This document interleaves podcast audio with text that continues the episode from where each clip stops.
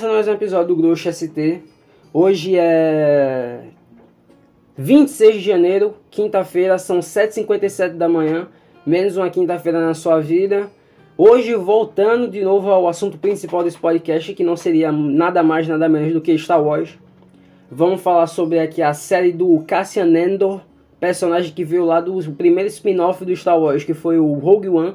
Não sei se eu posso dizer que é o primeiro spin-off, já que tivemos o Caravana da Coragem lá no passado, mas vocês entendem o que eu estou querendo dizer.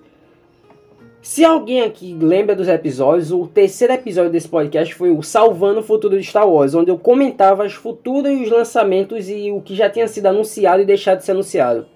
Lá eu falei que a série do Cassian Endor era uma série fadada ao fracasso, já que estavam fazendo uma série do personagem mais desinteressante do Rogue One. Porque eu disse que se vai fazer uma série de um personagem do Rogue One, que seja a Jean que é a principal, que é a personagem da Felicity Jones. Ou então lá do Monge Cego, que tem um amigo dele lá, o Monge Cego, acho que é o Shihu, e o amigo dele eu não lembro qual o nome.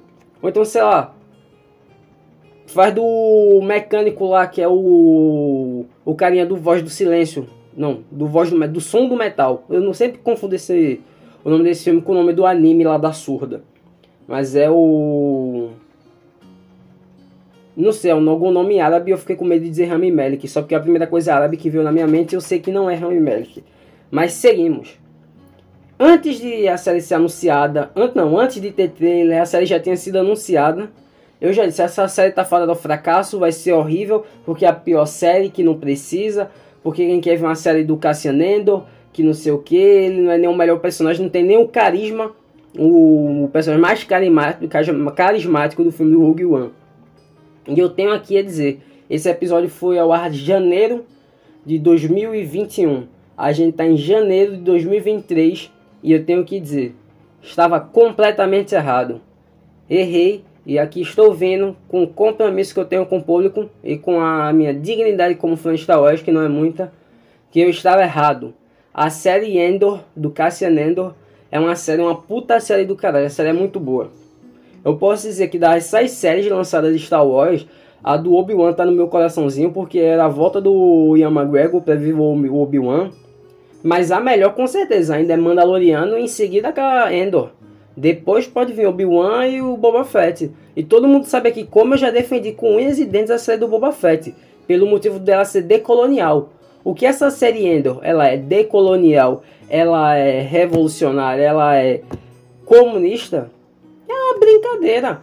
Na medida do possível da Disney ainda ser uma mega, uma mega empresa corporativista que visa monopólio e capital, uma empresa malvada do capitalismo norte-americano, conseguindo fazer com essa série Endor passar a medida do revolucionário que Star Wars sempre foi.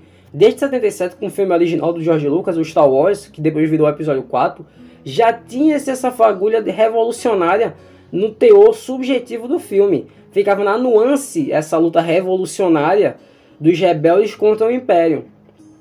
Você pode ver que isso era tão em nuance, mesmo parecendo tão óbvio, que até hoje em dia tem uma parte da fanbase que é pró-império, que acha que o império estava certa, essa parcela revolucionária da fanbase de Star Wars, essa parcela idiota da fanbase de Star Wars.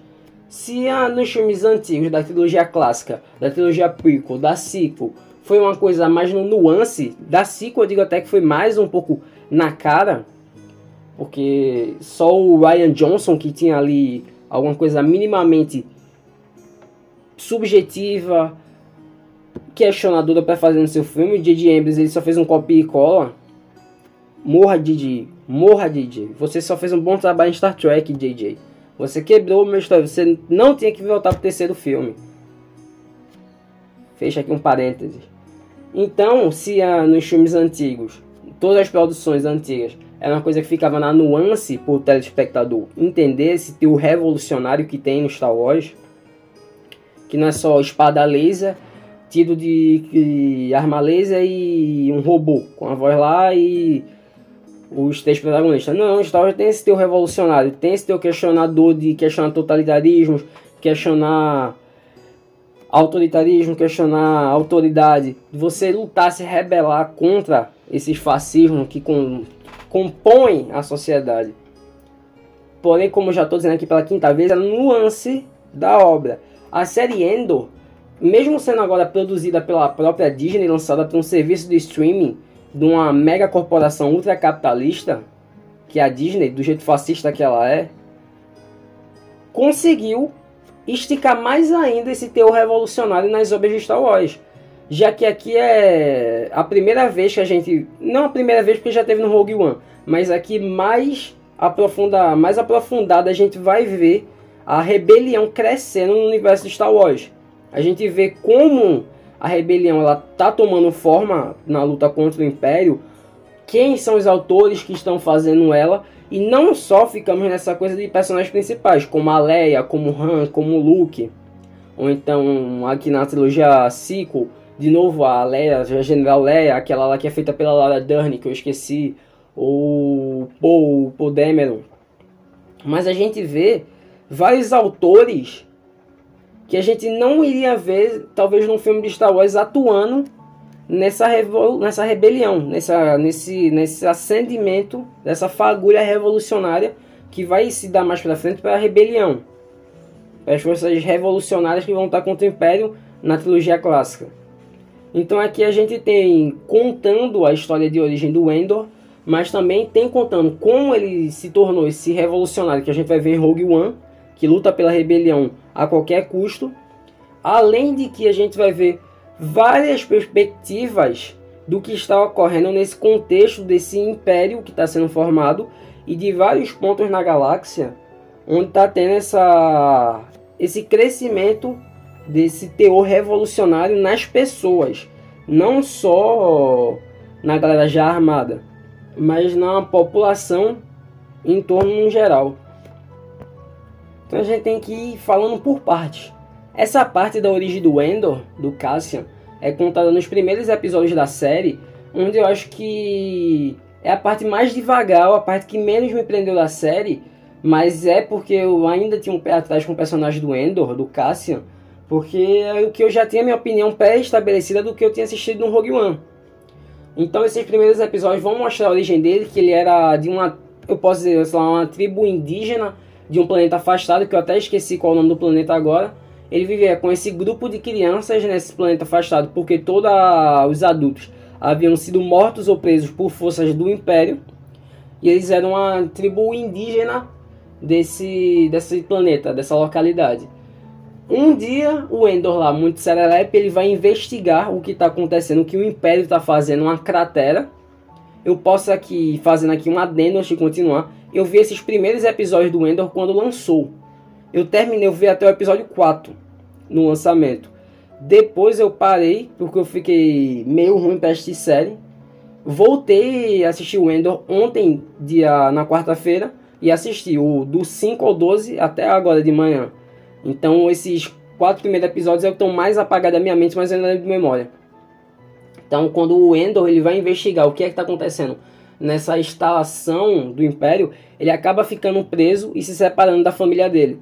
Então ele é encontrado por uma, um grupo rebelde, que é desse outro planeta que vai se passar a história, que acolhem ele e levam ele para ser criado como um filho. Vai ter a personagem da Marva, que é a mãe do Cassian Endor, que eles estão, vão para esse outro planeta onde vai se desenvolver boa parte da história dessa série, que eu também não lembro qual é o nome do planeta agora.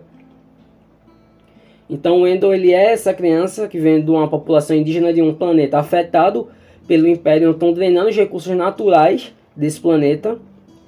E ele acaba sendo resgatado por uma força, por um grupo rebelde que vai criá-lo como filho, como um membro da família, dando a ele ensinamentos contra o Império. É aí onde o Cassian, o Endor, ele vai ter uma, um primeiro contato, primeiro contato com essa com essa pensamento revolucionário contra o Império, mesmo ele já tendo pelo que aconteceu com o seu próprio planeta. Aí as outras facetas que a série acaba por abordar, e que eu acho muito interessante, falar sobre aquele policial dos primeiros episódios. Que logo assim, nos primeiros episódios mostra que o Cassian ele vai, vai ele é, opera não como um revolucionário, mas ele opera como um mercenário. Ele faz trabalhos para roubar, matar pessoas do Império em troca de dinheiro. No início da série, o Cassian ele atua contra o Império por uma necessidade própria de ganho para si próprio, para ganhar dinheiro, para ganhar lá os créditos. Então ele faz essa primeira missão, onde ele vai num planeta e acaba matando dois policiais. E aí que a gente tem esse personagem lá do policial que o nome dele acho que é Cyril. Cyril. É com S, se eu tenho certeza é Cyril. Que ele é tipo, representa esse, tipo, um cara que tipo, a gente vê aqui o que está acontecendo no Brasil. Ele é um jovem que ele tenta preencher a própria masculinidade por meio de um militarismo, um militarismo exacerbado. Então ele tem a mente dele cooptada por todo esse discurso fascista do império, do imperador, e ele fica em busca dessa ordem, desse desse clamor, onde os tempos eram melhores, onde um tempo que ele não viveu, ele tem uma nostalgia de um tempo que ele não viveu, mas que o império diz que é bom. Então ele, por, como na série mais à frente vai mostrar, ele é um sujeito totalmente patético que tenta preencher esse, essa busca de uma aceitação e de uma masculinidade que ele não consegue exercer por meio desse militarismo. Então por isso que toda hora ele tem essa questão de querer buscar ordem, de querer ser pró-império, de mesmo quando o império demite ele, ele mesmo ele estando certo no que ele está fazendo, ele está fazendo de tudo para ajudar o império, o império descarta ele por ele ser incompetente, já que ele é incompetente. Ele é descartado por esse sistema que ele ama. Mesmo assim, ele não deixa de servir ao Império, mesmo não atuando mais como uma força policial, mesmo que um braço mínimo do Império, ele ainda consegue, ele ainda fica tentando fazer parte do Império que lhe usou e lhe descartou. E é uma coisa que a gente vê muito no Brasil de agora com essa galera bolsonarista aí, que foi usada pelo bolso, pelo Jair, para tentar dar um golpe agora em janeiro, não conseguiram e o que é que o Jair fez? Descartou. Tá todo mundo sendo preso lá na Papuda e o Jair tá onde? Nos Estados Unidos.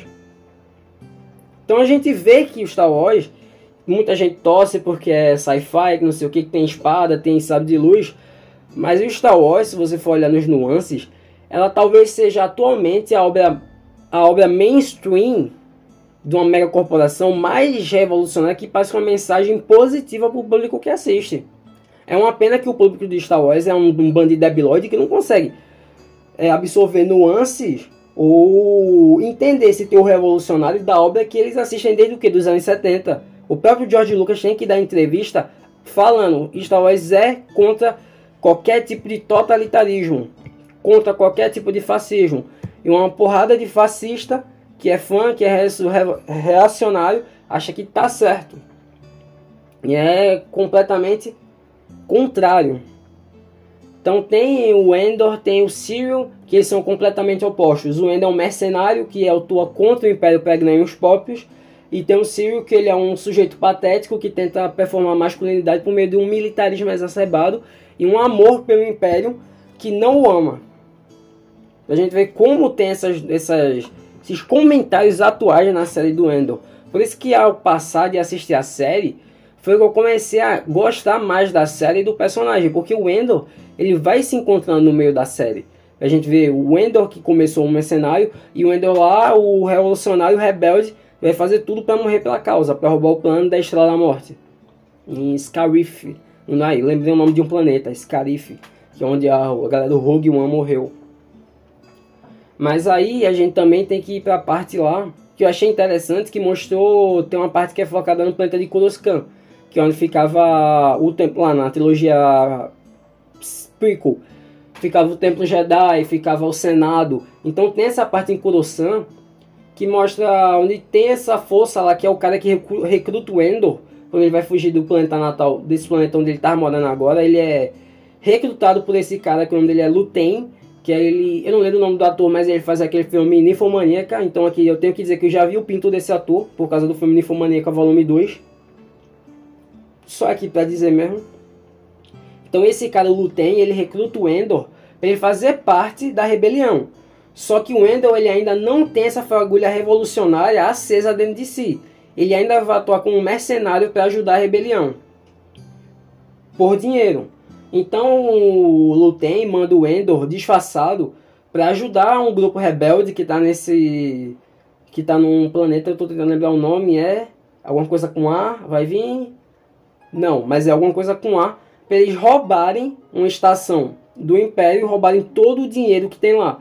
Para eles darem, tipo, vai ser uma pequena cicatriz para o Império, mas é que vai mostrar para toda a população galáctica que o Império não é todo esse poderoso que eles pensam. Que se eles se unirem, até um pequeno grupo pode fazer algum dano no Império. Então, o que lhe acontece?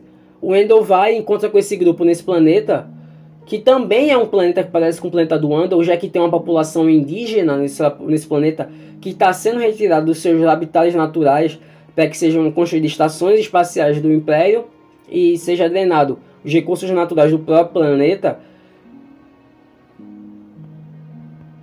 Eles vão se juntar para poder fazer esse plano de roubar o dinheiro que tem nessa estação espacial. Então aí é uma parte interessante, acho que isso começa do episódio 5, vai até o 6 ou 7, onde eles vão desenvolvendo esse grupo de rebeldes e desenvolvendo mais o Endor até eles irem lá e fazerem um roubo. Que eu já vou dizer que eles conseguem fazer esse roubo e o grupo se desfaz. Mas o que eu acho interessante aqui é que mostra uma parte desse grupo rebelde que tem esse moleque que é o Nemec. Que ele é o ator que faz ele faz aquele episódio Black Mirror, que é o Shut Up and Dance. Eu acho que é o quarto, terceiro da quarta temporada ou quarto da terceira temporada. Agora não lembro, mas eu lembro que tem um 3 e um 4. Aí você procura aí Shut Up and Dance. Que ele representa tipo essa parte realmente marxista, comunista da rebelião lá, da parte da rebelião.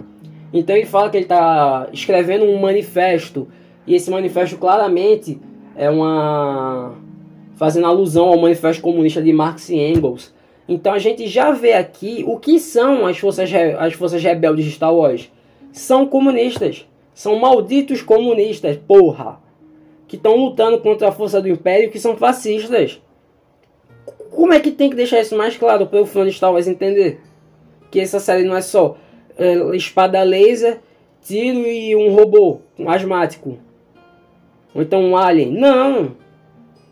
Star Wars é um comentário atual, forte, sobre totalitarismo, sobre lutar contra totalitarismo, sobre o, as benesses do comunismo, mesmo que até, até, até Andor de maneira mais acomodada à medida.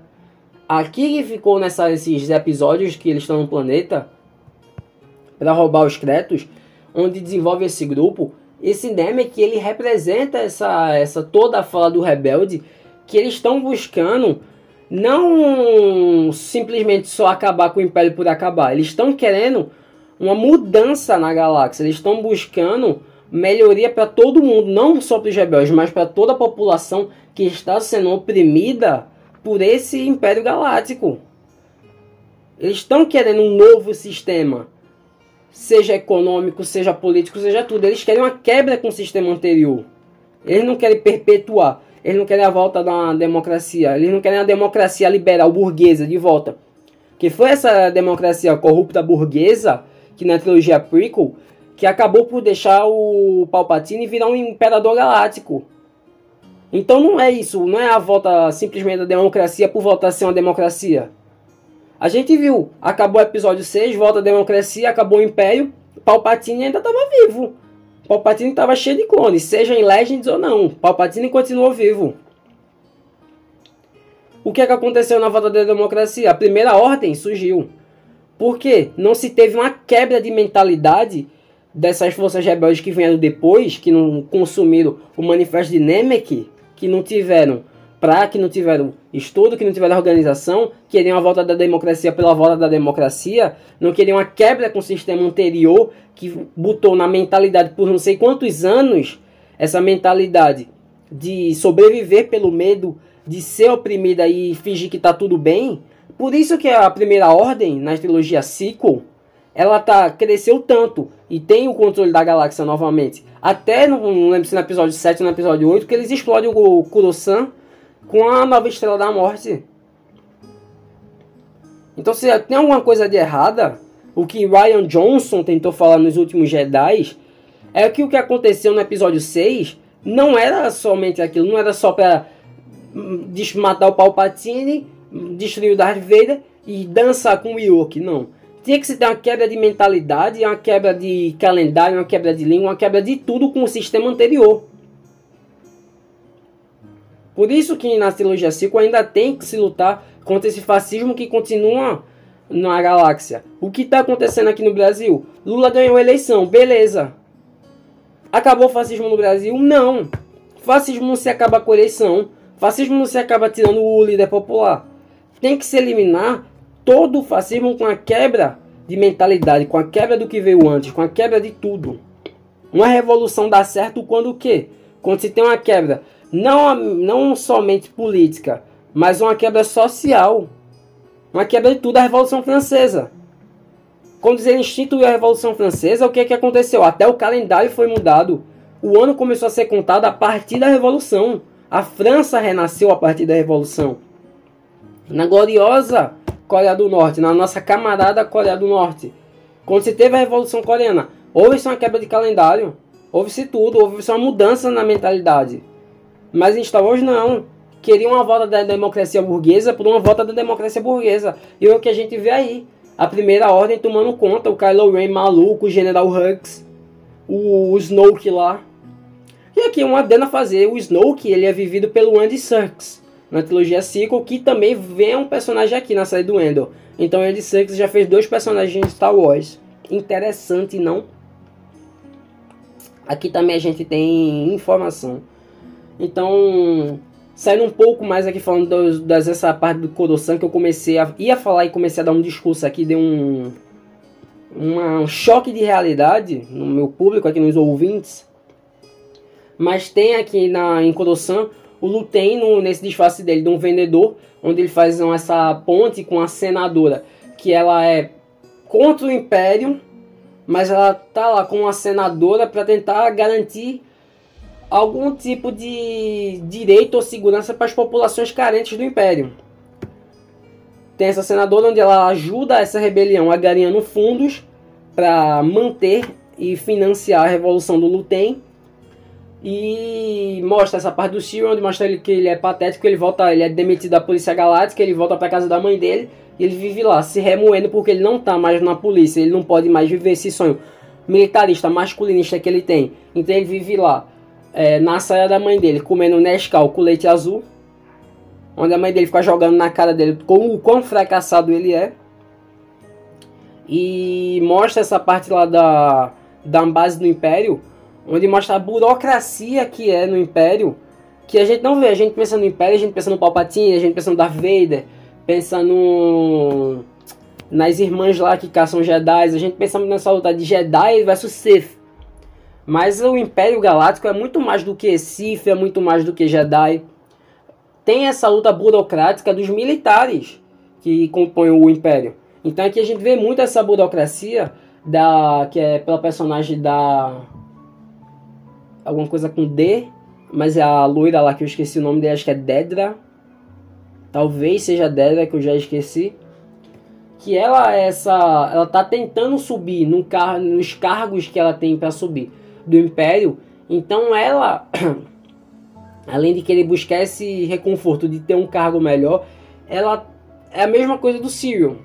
Ela tem esse amor pelo império e ela quer essa validação do império para se sentir bem consigo mesma. Só que ela não é uma fracassada como Cyril. Ela sabe como agir, ela sabe como jogar o jogo do Império para conseguir o que ela quer. Então tem essas várias facetas. Tem um Endor mercenário, tem o Cyril que é um fracassado que ama o Império. Tem a Dedra que ela consegue jogar o jogo do Império para poder fazer. Tem a Senadora que faz essa, essa dupla. Ela é senadora no Império Galáctico, mas ela ajuda a financiar os rebeldes. Meio da coisa do, da, da, da, dos planos do Lutem e aqui uma coisa interessante que tem nessa parte do Lutem dos Rebeldes é que tem a participação especial do Sal Guerreira. Enquanto ele ainda estava mais, entre aspas, jovem, já que ele já era velho.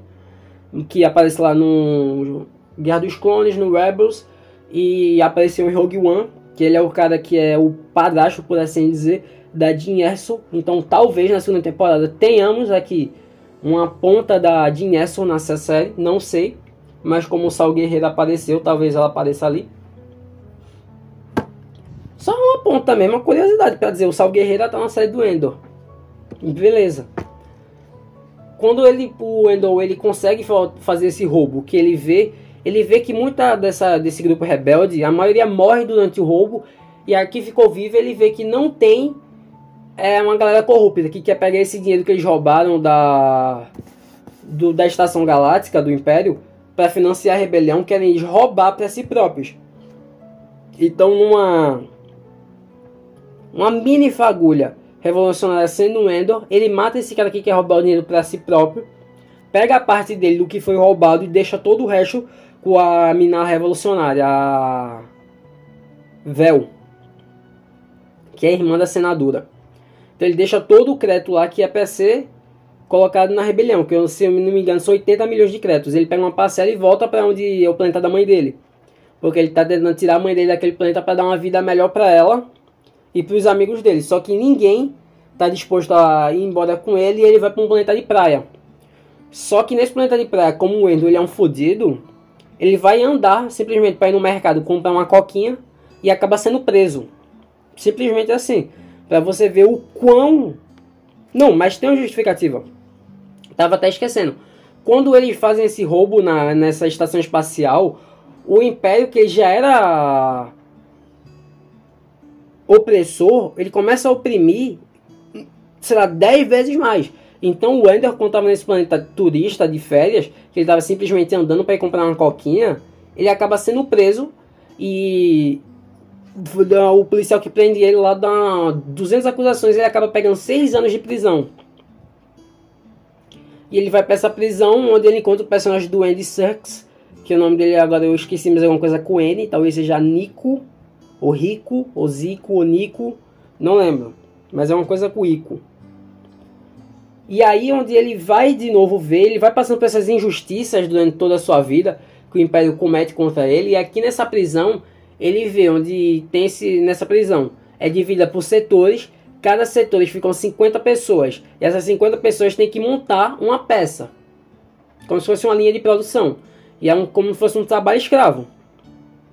Eles falam lá que você tem alimentação, você tem direito a saneamento, a banho, a dormir, você trabalha 12 horas por dia e 12 horas você descansa. Como se essa exploração que estão fazendo a esses corpos fosse uma coisa minimamente digna, quando não é. Uma coisa que a gente ainda vê hoje em dia. Quando muito patrão fala que fazer o mínimo para ser funcionário já é um esforço, quando não é. É uma exploração. É uma, ele está oprimindo e expropriando o que esse funcionário realmente deveria ganhar, que é a mais-valia dele. Não. Eles estão pegando esses presos e botando como trabalho escravo. Só que tem-se né, nessa prisão, contando. Além de eu ter falando disso, no chão dessa prisão ela é de um metal doido lá, que eles ficam, os prisioneiros ficam descalços. Então toda vez que é acionado o piso, eles começam a se contorcer no chão, que é como se tivesse a gravidade lá fazendo alguma coisa. E esse chão fica quente pra caralho. Então se você pisar, você morre queimado. Que é a forma de opressão que tem dentro dessa cadeia. Os presos ficam soltos, mas o próprio chão que eles andam, eles lhe oprimem. É a microfísica de poder aqui o próprio chão está oprimindo um ser humano. Então, é... o Endo ele fica mais ou menos um mês nessa prisão até que eles descobrem que ninguém ali, mesmo com o contador de turnos que eles têm que fazer para ser solto, ninguém está sendo solto de verdade. Todo mundo ali, quando vai ser solto, eles são trocados de setores para ir para um setor totalmente novo já que o Império ele ficou muito mais opressor do que ele já era depois do roubo na estação espacial, como havia dito quase agora. Então o Império fica mais fascista ainda. Ele deixa de ser fascista e ele vira UR fascista, UR fascista, como o nosso grandíssimo Humberto Eco coloca. Então o Andor, quando ele vê que não tem nenhuma chance de escapar e que vai todo mundo morrer, ele, com, ele convence o personagem do Andy Serkis que ele é uma espécie de gerente desses, dessa galera que está nesse setor dele de fazer as peças a todo mundo tentar escapar. E é o que acontece, eles conseguem, por meio de um plano lá, sair de onde desse setor deles e vai matando todos os policiais que tem lá, porque é uma coisa de opressão, tão uma coisa de oprimir pela mentalidade que nessa estação, que é uma prisão, tem 5 mil presos, tinham o que? 12, 20 guardas. E a maioria não andava armado, a maioria com um bastão de choque. Então a opressão não precisa, o guarda não precisava nem de uma arma para oprimir. Ele oprimia simplesmente pelo medo do chão. Uma coisa maluca. Então eles conseguem fugir dessa prisão. O Endor vai lá, nada pra caralho, encontra uma nave e ele tenta voltar pra mãe dele. Que é aí que ele descobre que a mãe dele tá morta. Quando ele descobre que a mãe dele tá morta, ele vai voltar pra planeta pra mãe dele.